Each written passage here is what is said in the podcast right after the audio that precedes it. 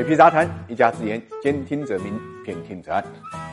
前段时间啊，一家日本味精公司卡住全球芯片脖子的话题呢，在网上很火。大家都很好奇，一家看似和芯片并没有什么关系的味精公司，为什么会卡住全球芯片的脖子呢？原因就在于一种名为 ABF 未知数的堆积膜这个产品，它是芯片生产过程中的重要材料。全球几乎百分之一百的芯片制造商呢，都离不开这种材料。也就是说，如果没有 ABF，那么无论是手机、电脑、汽车，还是 AI、5G 芯片等等，都无法呢生产出来。而发明 AB B F 的正是日本企业味之素集团，它是全球呢十大食品企业之一，在全球呢有一百一十家公司，主要就生产呢氨基酸、加工食品、调味料、冷冻食品。它的成名产品就是大家日常食用的调味品味精。味之素除了是全球十大食品企业之一之外，它还是世界第一的氨基酸的生产厂。目前，它在全球呢二十七个生产基地生产了近二十种氨基酸。那么说起这家味精公司啊与芯片的缘分，其实也是一种巧合啊。一九七零年，未知数呢开始研究制作呢味精时产生的一些副产品有什么用，之后就发现制作味精的副产品可以做出呢拥有极高局限性的树脂类的合成素材，于是呢就创造出了一种具有高耐用性、低热膨胀性、易于加工和其他重要特征的热固性这个薄膜，取名呢就叫 ABF。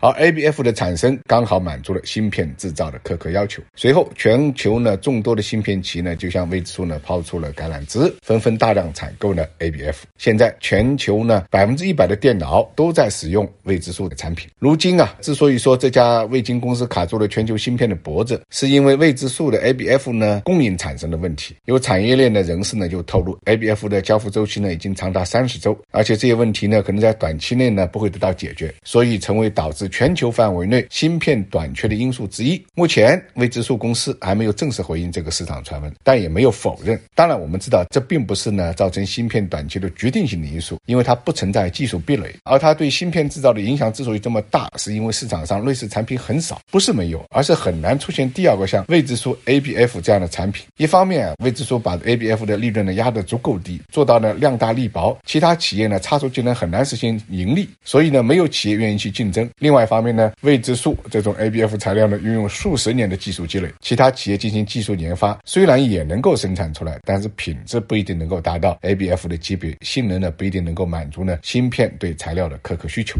所以一直以来呢，市场上就没有出现它的替代品，或者是强有力的竞争对手，导致未知数 ABF 呢处于一种垄断的地位。一旦它出现问题，自然对芯片就构成了一定的影响。不过任何事情呢都是物极必反，今天 ABF 之所以能够成为话题，我想可能距离拐点或者临界点也就不远了。